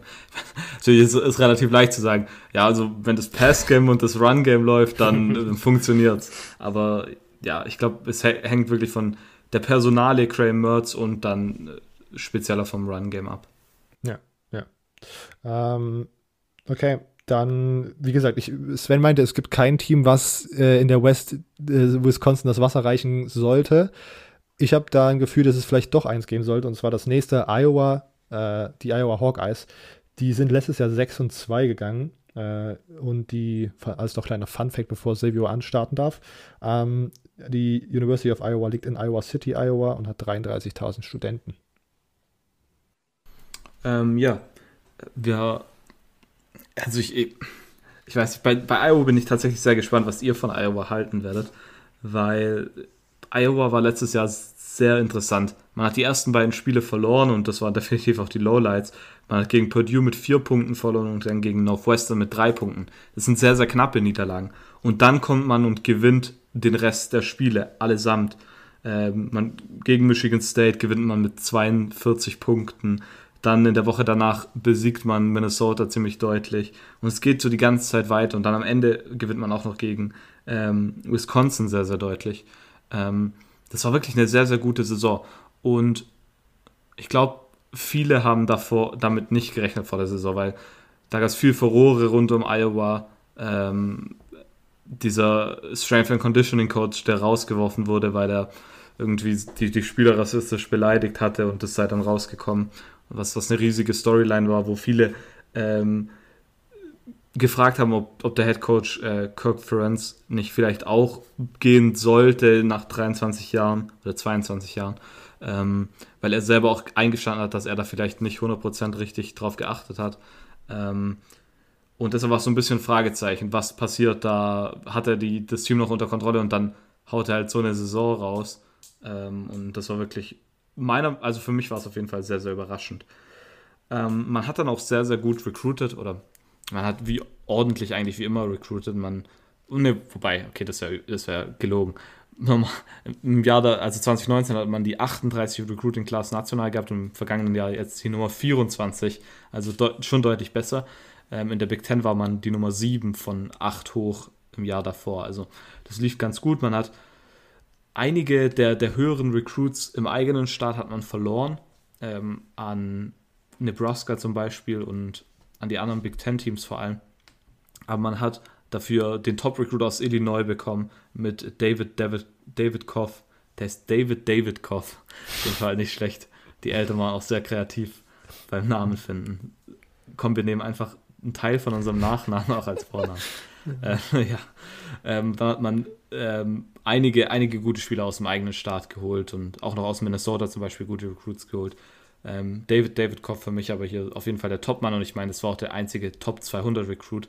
Ähm, definitiv für mich der namenswerteste, der nennenswerteste ähm, Spieler hier. Ja, man hat viele Spieler verloren bei Iowa. Ähm, zum einen in die NFL natürlich. Ähm, ganz vorne zu nennen Larry Jackson, der Tackle, der ich glaube sogar relativ hoch im Draft gegangen sein sollte. Ähm, dann verliert man ähm, auch noch auf der defensiven Seite Leute, aber ich will zuerst mal ein bisschen bei der, bei der offensiven Seite bleiben und dann, dann mache ich direkt mal weiter mit der O-Line. Ähm, da bekommt man zwei Starter zurück. Ähm, man bekommt mit ähm, Tyler Linderbaum jedoch den Center zurück, der einer der besten Center im ganzen College Football ist und definitiv hier so ein bisschen naja, der beste Spieler in der O-Line sein sollte. Sonst bekommt man auch äh, Seniors zurück, die davor so ein bisschen ja, Backups waren, die mal gespielt haben und die jetzt in die, in die Starterrolle schlüpfen werden. Und man kann vermutlich die Verluste, ja, also natürlich Larry Jackson kann man nicht direkt adäquat ersetzen, aber man hat auf jeden Fall die Tiefe, um vermutlich es so bestmöglich zu ersetzen. Die Quarterback-Position ist sehr, sehr interessant. Äh, Spencer Petros war der Starting Quarterback letztes Jahr und er hat ein, die Stats sagen es nicht so richtig, aber er hat eigentlich eine relativ solide Saison gespielt. Ähm, hat am Ende 1500 äh, Passing Yards, 9 Touchdowns, 5 Interceptions. Äh, die gegnerischen Coaches, die was darüber schreiben, sagen, dass er auch sehr, sehr solide war. Ähm, so tut auch der Coaching-Staff von Iowa ihn einschätzen und es ist davon auszugehen, dass er auch im kommenden Jahr ähm, der Starting Quarterback sein wird. Der Head Coach hat gesagt, dass er genau so agiert, wie er will, dass ein Quarterback agiert. Das ist natürlich immer gern gehört, wenn das, ein, wenn das der Head Coach sagt. Aber ich meine, dann ist auch wieder die Sache, würde der Head Coach wirklich sagen, wenn er sagt, boah, Alter, der, der, der Dude, der, der spielt Macht, überhaupt nicht, will. wie ich es will. äh, eher fraglich. Also, ja, muss man immer ein bisschen im Hinterkopf haben. Ja, wenn ich an, an Iowa denke, dann denke ich tatsächlich auch an eine gute Running Attack, wie bei Wisconsin ungefähr. Ähm, man hat auf Running Back ähm, Tyler Goodson, der letztes Jahr auch sehr, sehr gut war, der 762 Rushing Yards. Das hört sich nicht so viel an, aber man muss natürlich immer bedenken, dass es halt diese verkürzte Saison war. Hatte sieben Touchdowns dazu. Der Backup müsste aber nicht mehr da sein. Äh, mit Mackay Sargent müsste, heißt er, glaube ich, hatte letztes Jahr auch sieben Rushing Touchdowns. Also da hatte man wirklich eine sehr, sehr gute Run-Attack oder ein äh, Laufspiel. Ähm, und ich glaube aber tatsächlich, dass man das im kommenden Jahr auch wieder so ungefähr haben kann. Auf der defensiven Seite muss man auf jeden Fall ähm, sagen, dass man hier in der D-Line sehr, sehr viele Spieler verloren hat. Ähm, zum Beispiel Davian Nixon, vermutlich der nennenswerteste, war letztes Jahr Big Ten Defensive Lineman of the Year. Ähm, dann verliert man auch noch ähm, Golston, ich, ich weiß gar nicht, wie der mit Vornamen heißt, das hatte ich mir nicht aufgeschrieben. Ähm, Ja, genau. Der, der auch sehr, sehr gut war und ein wichtiger Teil von der D-Line war. Und jetzt sind die beiden auf jeden Fall weg und man muss diese Spieler ersetzen und ich glaube, das wird sehr, sehr schwierig werden und wird auch so ein bisschen ein Fragezeichen sein und eine Sache, auf die man achten sollte, wenn man sich mit Iowa beschäftigt. Was ich sehr, sehr positiv in der Defense finde, sind die, ist die Secondary, also die Cornerbacks und die Safeties. Man hatte letztes Jahr einen absurden Stat, den ich im Athlon Sportsheft gefunden habe. Man hatte nur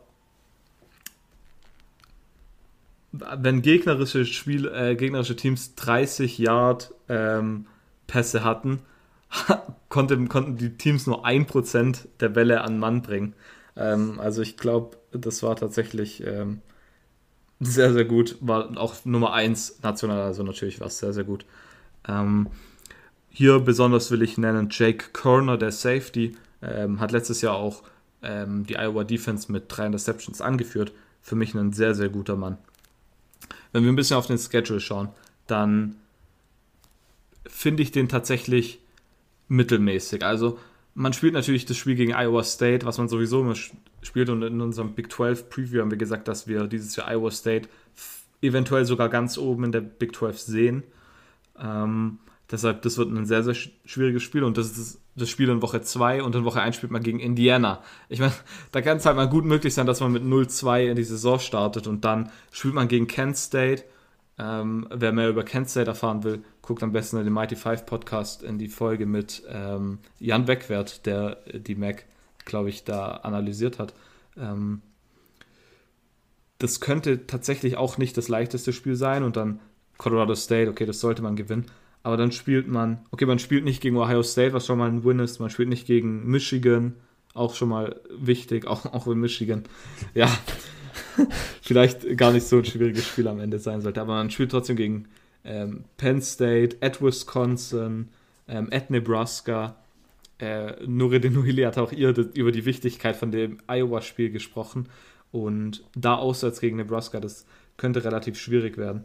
Also ich glaube tatsächlich, dass es nicht der leichteste Schedule ist. Also es hätte durchaus vorteilhafter sein können für Iowa. Aber ich glaube, dass die man da trotzdem gut durchkommen kann und dass Iowa unter Umständen sogar ganz oben in der West mitspielen kann. Aber dafür müssen bestimmte Sachen richtig laufen oder bei anderen Teams falsch laufen. Also ich glaube nicht, dass Iowa rein ohne irgend, sagen wir, es läuft nicht schief bei irgendwelchen Gegnern, dann glaube ich nicht, dass Iowa die Stärke hat, um mit Wisconsin mitzugehen. Aber ich meine, wir leben in keiner äh, perfekten Welt. Von daher ähm, kann es durchaus möglich sein, dass Iowa ähm, am Ende die Big Ten West gewinnt. Äh, Sven, du siehst es nicht so. Ich, ich, ich hatte, ich, ich, weiß nicht, also ich hatte im Vorher vom Podcast hatte ich so ein bisschen mich umgelesen und hatte gedacht, ja, Iowa scheint ganz gut, aber so richtig kann auch so einen richtigen Grund fassen, warum die so gut sind, konnte ich irgendwie nicht so richtig. Und Wisconsin gefiel mir dann schon viel besser. Deswegen bin ich mal das so ein bisschen zwiegespalten. Warum denkst du, dass Iowa Wisconsin dieses Jahr eindeutig nicht das Wasser reichen kann? Also ich glaube, dass, also ich halte persönlich nicht viel vom Quarterback von Spencer Petras. Den fand ich jetzt, wie Silvio schon gesagt hat, solide. Aber ich habe ihn, ich glaube, in zwei Spielen gesehen, auf jeden Fall gegen Minnesota ich, ich fand den absolut, keine Ahnung, der, der war irgendwie so, hat sich nie groß, großartig was getraut, hatte ich das Gefühl. Und ähm, das belegen dann auch die, die Stats. Also Iowa hatte wohl eine der schlechtesten ähm, Passing Offenses der Power 5. Ich habe jetzt gerade nur schnell nochmal geguckt, aber ich habe nur gefunden, eine der wenigsten, am wenigsten effizientesten Passing äh, Offenses. Also genau, also deswegen halte ich da nicht viel von. Und dazu kommt, dass er halt mit äh, Emir Smith Marset und Brandon Smith seine beiden wichtigsten Wide Receiver verloren hat. Hm, da muss jetzt auch erstmal was nachkommen. Dazu die Inkonstanz oder beziehungsweise die, die personellen Wechsel in der Line. Also ich hatte noch, man hat ja, hattest du das gesagt, ja, zwei Starter zurück, ne? Und in der Defensive Line auch zwei Starter, also im Prinzip, nee, ein Starter, also drei, drei neue Leute in, in der Line, in jeder Line. Äh, und das sind mir einfach im Moment zu viele Fragezeichen, als dass ich glaube, dass, dass sie da vor allem auch gegen Wisconsin mithalten können. Dementsprechend ähm, ja, halte ich sie eben für nicht so stark, wie viele andere sagen. Also ich hatte auch gelesen, dass ich, irgendwo hatte ich, ich glaube, das war es bei ESPN oder so, hatte ich gesehen, dass sie in keinem einzigen Spiel Außenseiter, äh, äh, ja doch Außenseiter sind, was ich mir irgendwie nicht vorstellen kann von, von irgendeiner Stat. Ich schaue, ich rufe es gerade nochmal auf. Ja, genau. Also ja. dem Iowa State-Spiel sind sie meiner Meinung nach ja direkt Außenseiter, vor allem.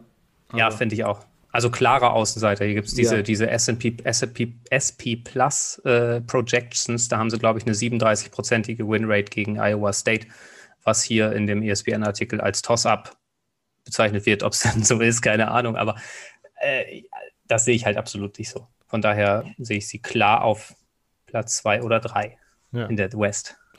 Ähm, ja, ich, ich finde es dann so, aber zumindest gut, dass selbst äh, also diese Season Opener gegen Indiana und dann auswärts gegen Iowa State, das sind auf jeden Fall zwei so Statement-Spiele. Wenn man da mhm. sozusagen mehr Leben zeigt, als wir drei das jetzt erwartet hätten, dann könnte ich mir vorstellen, dass da vielleicht doch irgendwas dran ist. Aber wie gesagt, jetzt irgendwie, ja, letztes Jahr übrigens Nummer 96 Passing Offense gewesen. Was 96. bei 128 Teams oder wie viel es dann letztes Jahr waren, halt ja, naja, aussagekräftig ist. Ähm, kommen wir zum letzten Team der, ähm, der Big Ten West. Ähm, Sven, wir haben dich, äh, das war der Hauptgrund, warum du hier bist heute. äh, deine Big Ten West Expertise und dein Minnesota-Fantum. Äh, Minnesota letztes Jahr wahrscheinlich ein bisschen underwhelming, äh, nur 3-4 gegangen. Ähm, die University of Minnesota liegt in Minneapolis unter anderem und hat 49.000 Studenten. Äh, was ist letztes Jahr, wie schätzt du die letzte Saison ein und was passiert 2021? Ja, die letzte Saison so richtig einzuordnen fällt mir immer noch schwer. Also man hat ja 2019 eine absolut überragende Saison, war ja kurz vor Schluss noch in Playoff-Contention, wenn man das so nennen will. Zumindest in der Konversation, hat dann aber noch zwei Niederlagen kassiert und hat dann mit einem 11-2-Rekord äh, die Saison abgeschlossen, was immer noch überragend war für ein Programm wie Minnesota. Entsprechend ist man mit vielen Erwartungen in die äh, 2020er-Saison gestartet, die dann aber ja ziemlich schnell einfach den Bach runterging. Also direkt zum Auftakt, Auftakt gab es eine deutliche Niederlage gegen Michigan, 24 zu 49, was die Euphorie halt komplett rausgenommen hat aus dem Team. Äh, dazu kam ja vor der Saison eben noch die, gut, da mussten alle Teams mit, mit klarkommen mit der Covid-Pandemie. Ähm, aber zusätzlich gab es ja noch das Thema, dass in Minnesota George Floyd eben ermordet wurde und da auch viele Spieler ähm, ja, dran zu knabbern hatten. Man hatte wegen Covid extrem viele Opt-outs was übrigens als Minnesota-Fan echt anstrengend war, weil man irgendwie erst Mitte der Saison festgestellt hat, wer überhaupt outgeoptet ist, weil wirklich diese Homepage und der Coaching-Stuff so wenig verrät, wie sonst wahrscheinlich nur Bill Belichick in der, in der NFL. Also da, da weiß man überhaupt nicht, woran man ist. Naja, auf jeden Fall äh, ja, hat es eben dazu geführt, dass man mit einer 3-4, mit einem 3-4-Rekord äh, die Saison abgeschlossen hat. Darunter waren aber auch zwei äh, Niederlagen nach Overtime, also man hätte vielleicht auch einen etwas anderen Rekord äh, schaffen können mit ein bisschen mehr Glück an der einen oder anderen Stelle, aber letztendlich ist es dabei rausgekommen. Ähm, Highlight Game ist für mich das äh, 24-17 in oder at Nebraska. Einfach aus dem Grund, weil man da ähm, 35 Ausfälle wegen Corona zu beklagen hatte und eigentlich nur noch mit einer Rumpftruppe da angetreten ist. Äh, dementsprechend war der Sieg nicht unbedingt sportlich wichtig, aber moralisch fürs Team einfach, dass man zeigt, auch die Backups und so können, können Football spielen und ein Team wie Nebraska muss man auch erstmal zu Hause schlagen. Lowlight Games entsprechend, hatte ich schon gesagt, der Auftakt gegen Michigan, da wurde so richtig der Wind aus den Segeln genommen. Ähm, und das ist 7 zu 35 gegen Iowa, wo man ganz, ganz schlecht gespielt hat. in der Rivalry auch noch ähm, und die einzigen Punkte, den Touchdown 14 Sekunden Verschluss erzielt hat. Also da, ähm, da war wirklich gar nichts zu holen. Da, das war ein ganz schlimmer Tag. Ähm, kommen wir zum Recruiting. Man hat vier Four-Stars jetzt geholt, was äh, Nummer 38 national, Nummer 8 in der Big Ten ist. Definitiv ähm, ein sehr gutes Ergebnis, vor allem was die Four-Stars angeht, weil man hat jetzt in den letzten Jahren eher weniger. Also 2019 waren es zwei, 2000, nee, 2020 waren es zwei, 2019 war es kein Four-Star und jetzt hat man vier auf einmal. Also das, da zeigt sich nochmal ein bisschen so die, äh, der Effekt der erfolgreichen vorletzten Saison. Äh, hätte man Four-Star Cornerback Evante Dickerson gesigned, hätte man auch eine Top 25 Class gehabt. Allerdings hat er sich letztendlich nach Commitment doch noch umentschieden und ist jetzt zu Oregon gegangen. Hm. Ja, muss aber generell sagen, dass Head Coach PJ Fleck einfach das Recruiting auf, eine neue, auf ein neues Level geholfen hat in Minnesota. Hm. Zeigt sich immer sehr engagiert. Man, man, man kennt ihn ja auch so ein bisschen aus den Medien und aus den Interviews. Er ist halt sehr extrovertiert und immer sehr, ja, sehr wortgewandt, würde ich mal sagen. Äh, und das zeigt er anscheinend auch gegenüber den Spielern. Ähm, genau, die Four, vier Forsters hatte ich schon angesprochen. Am interessantesten finde ich davon Quarterback Ethan Keliakmanis. Äh, Im Gegensatz zum jetzigen Quarterback Tanner Morgan und seinem Backup Zach Annex, der endlich mal ein etwas mobilerer Quarterback, der ähm, ja auch auf dem Boden was machen kann, war die Nummer zwei in Illinois, wo man relativ gut rekrutiert. Äh, wird natürlich jetzt noch nicht starten oder so, aber, aber auf jeden Fall ein interessanter Mann für die Zukunft. Äh, dazu Quarter, äh, Cornerback Stephen Ortiz, auch ein guter äh, Man-Coverage-Corner, was ich so gelesen habe, mit, mit guten Ball-Skills. Ähm, genau, die beiden würde ich auch so als wichtigste Incoming Freshmen sehen, nicht unbedingt für diese Saison, sondern für die Zukunft. Man hat dann auf dem, im Transfer-Portal ein bisschen zugeschlagen, man hat auch verloren, aber man hat äh, Forster, also ehemaligen Forster Defensive Tackle Niles Pinkney von Clemson geholt, was definitiv eine extreme Verstärkung ist, weil äh, der hat über 1000 Snaps für die, für die Tigers gespielt in vier Jahren. Mhm. Dazu kommt noch Defensive Tackle Val Martin von NC State und äh, Wide Receiver Dylan Wright von Texas AM. Also man hat da auf jeden Fall ordentlich was geholt. Musste man ja auch, weil man im Draft auch einiges verloren hat. Also Rashad Bateman ist weg. Äh, der ja in Runde 1 zu den Ravens gegangen ist, Cornerback Benjamin St. Just, wurde auch gedraftet in Runde 3. Also man hatte einiges, äh, einigen Turnover auf äh, vor allem in der Defensive Line und eben im, im Wide Receiver Core. Ähm, ja, in der Defensive Line ist es gar nicht so schlecht, weil man einfach wirklich unglaublich schlecht war was äh, mich als Vikings-Fan an die NFL erinnert hat. Da war man nämlich auch unglaublich schlecht in der Run-Defense. Ich glaube, im Schnitt, was habe ich jetzt so gesehen, 6, irgendwas Yards haben Gegner gegen die Gophers erlaufen. Das ist halt schon echt übel, also pro Versuch. Ähm, dementsprechend hat man jetzt hoffentlich da ein bisschen mehr Masse in der Line mit Pinkney und, und äh, Martin. Mal sehen. Aber gucken wir noch auf die Off-Season-Storylines. Also die wichtigste Frage, die ich mir gestellt habe, ist, ob, ob Tanner Morgan halt an seine 2090er Form anknüpfen kann. Also der Quarterback hatte ja große Probleme 2020, galt ja sogar vor der Saison als potenziell oder nach der Saison 2019 als potenzieller First-Round-Pick, ähm, weil er einfach so gut gespielt hat. Jetzt im Nachhinein kann man sagen, okay, er hatte zwei NFL-Receiver mit Tyler Johnson und Rashad Bateman, die jetzt weg sind. Aber äh, hatte 2020 auch letztendlich viele Probleme. Also wer es vielleicht mitbekommen hat, sein Vater ist jetzt vor kurzem nach langer Krankheit gestorben. Die Diagnose bekam er kurz vor der Saison. Er hat einen neuen OC bekommen mit Mike Sanford Jr. vor der 2020er Saison und ohne, ohne, wirkliche, äh, ohne wirkliches Off-Season-Programm war es schwierig, sich da einzuspielen. Ähm, wenn man sich die Stats anguckt, war er schlechter, aber zum Beispiel seine, seine Adjusted Completion Percentage, also wo Drops und so weiter rausgerechnet werden, ist ähnlich geblieben. Also so, er hatte halt viele Probleme mit seinen, also viele Drops hatten die Receiver, die dann dazu geführt haben, dass seine, seine Zahlen auch nicht so gut aussahen. Wobei der Eindruck auf dem Feld auch, äh, fand ich, nicht so gut war wie 2019. Mhm. Genau, und ansonsten war die eine wichtige Storyline, ob man sich die, ob sich die Defense verbessert, weil die, die musste sich verbessern. Das war teilweise wirklich katastrophal, was man da geliefert hat. Ähm, ja, wenn wir Roster durchgehen, haben wir mit Mo Ibrahim einen absolut überragenden äh, Running Back, wohl der, der beste Running Back in der Big Ten, würde ich jetzt mal so behaupten zumindest. Ähm, war und, und das vor allem konstant, also bei den letzten drei Jahren immer in der Top 5, was, äh, was die Stats angeht. Kein Faktor im Receiving Game, aber ja, das macht auch soweit nichts, weil man einfach äh, auch eine unfassbar starke Offensive Line dieses Mal hat. Also man hat alle Starter zurück, beziehungsweise hat man mit Daniel Faalele, der ja letztes Jahr outgeoptet hat, wieder einen, seinen Right Tackle zurück. Und das ist ein ja, 6'9, 400, ein absolutes Biest da auf der, auf der rechten Seite. Äh, fast alle Offensive Linemen haben über 1000 Karrieresnaps schon gespielt, also sehr erfahren. Und dahinter hat man auch noch zwei, Curtis Dunlap und der zweite Name ist mir jetzt entfallen, die auch schon irgendwie über 500 Snaps oder so gespielt haben. Also auf jeden Fall durch Erfahrung glänzen. Fragezeichen steht hinterm Receiver Core. Also wie gesagt, Tyler Johnson 2019 noch äh, war, war, gut, ist jetzt weg. Äh, Rashad Bateman ist weg. Chris Ortman Bell scheint jetzt der designierte Nachfolger zu sein. Hat ja letztes Jahr schon viel gespielt, war relativ gut bei Contested Catches.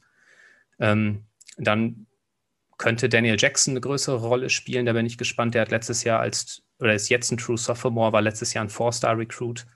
Ähm, hat letztes Jahr auch schon einiges an Snaps gesehen, aber hatte relativ viele Drops.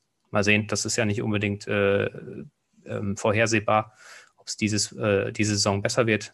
Da bin ich gespannt, aber da muss man auch ganz klar sagen, dass da eine Qualität von einem Bateman und einem, einem Johnson definitiv fehlt diese Saison. Mm, und in der Defense hat man mit Boye Maffei einen überragenden Pass-Rusher, der letztes Jahr solide gespielt hat, ähm, aber gegen den Run absolute Katastrophe war. Da bin ich gespannt, wie der sich jetzt äh, macht. Also der hat, der hat schafft es ja alljährlich wieder auf Bruce Feldmans Freaklist bei The Athletic, hat eine, einen 4-6 40-Yard-Dash gelaufen, also äh, absolut bei 6-4 und 265, also eine überragende Zeit.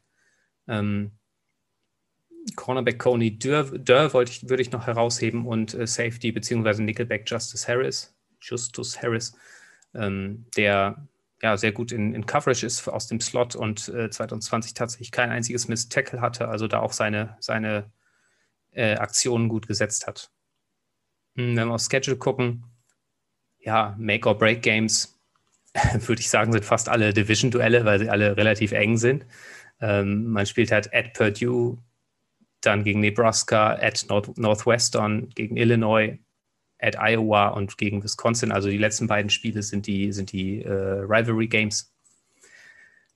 Was definitiv äh, ja, wie immer ein hartes Programm ist, aber gut, das Spiel, letzte Spiel gegen Wisconsin hat man eigentlich jedes Jahr ja in der Rivalry Week, von daher äh, auch nichts Neues, aber da, da bin ich gespannt und vor allem eben auf den Auftakt äh, gegen Ohio State geht es natürlich direkt los, knallhart, äh, aber ich glaube halt, also äh, nicht, dass man da realistische Siegchancen hat, aber ich glaube, wenn man in den letzten, weiß nicht wie viele Jahren mal gegen Ohio State eine Chance hat, dann jetzt, weil sie einfach auf der Quarterback-Position im Moment ein großes Fragezeichen haben.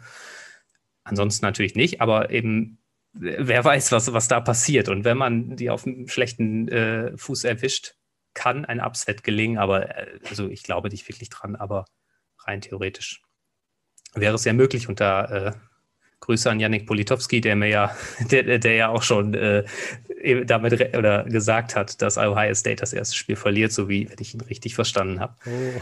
Da bin ich sehr gespannt. Yannick, die alte Hot Take-Kanone. ja, genau. Ähm, ja, im Prinzip war es das. Ich schaue mir jetzt nochmal, ja gut, die Out-of-Conference-Games sind gegen Miami, Ohio, das sollte man gewinnen. At Colorado in Boulder wird auch interessant, schwierig. Äh, gegen Bowling Green ja, sollte ein klarer Sieg sein und ansonsten Maryland zu Hause. At Indiana wird Also die letzten drei Spiele, at Iowa, at Indiana und gegen Wisconsin, sind halt wirklich knallhart. Da wird sich die Saison wahrscheinlich entscheiden, denke ich.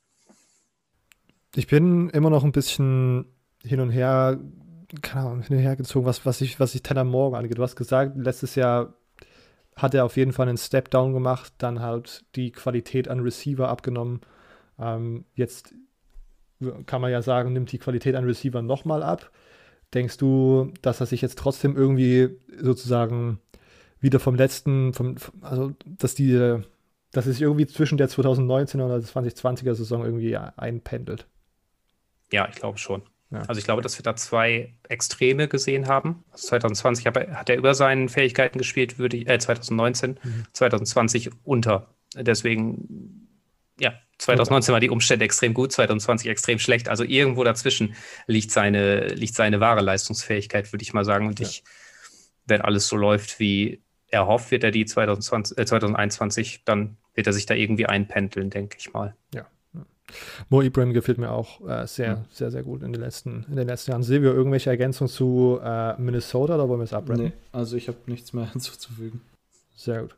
Ähm, Sven, wenn man deine Arbeit näher verfolgen möchte, wenn man dich näher verfolgen möchte, wo kann man dir auf der großen, weiten Social Media Welt folgen? Äh, am besten auf Twitter unter schür86 mit U-E-E-R. Ähm, und ansonsten findet man meine Texte meist äh, in der Touchdown24 oder auf touchdown24.de. Hm, genau. Und ansonsten bin ich auch bei den Vikings, vom Vikings Fanclub im Podcast öfter mal dabei. Das sind so die Anlaufstellen, wenn man meine Arbeit zum Thema Football äh, lesen möchte. Genau. Ähm, natürlich der Twitter-Account auch in der Episodenbeschreibung. Sven, vielen Dank, dass du dir die Zeit genommen hast und heute mit dabei warst. Ja, sehr gerne. Danke für die Einladung. Ähm, genau, und ihr könnt uns gerne folgen. CFB Germany Podcast ist zum Beispiel unser Username auf Instagram oder at CFB Germany Pod auf Twitter. Alle weiteren Infos, wie ihr uns supporten könnt, wo ihr uns hören könnt, wo ihr uns sehen könnt, unser YouTube-Account, äh, alles auf unserer Website verlinkt, äh, cfbgermanypodcast.home.blog. Sehr eine, eine sehr umständliche URL, deswegen ist sie auch bei den ganzen Social Media Accounts nochmal verlinkt, dass man die einfach findet. Ihr hört uns nächste Woche Mittwoch wieder planmäßig. Sollte dann die erste Folge zur SEC kommen. Auch wenn ich eigentlich daraus hätte lernen müssen, dass wir äh, diese Offseason schon öfters gehört haben, dass sich dann irgendwas geändert hat. Aber wir hoffen, dass das jetzt alles so klappt, äh, die letzten Wochen, bis es zur Saison losgeht. Ähm, genau, deswegen bis nächsten Mittwoch. Bis dann. Ciao.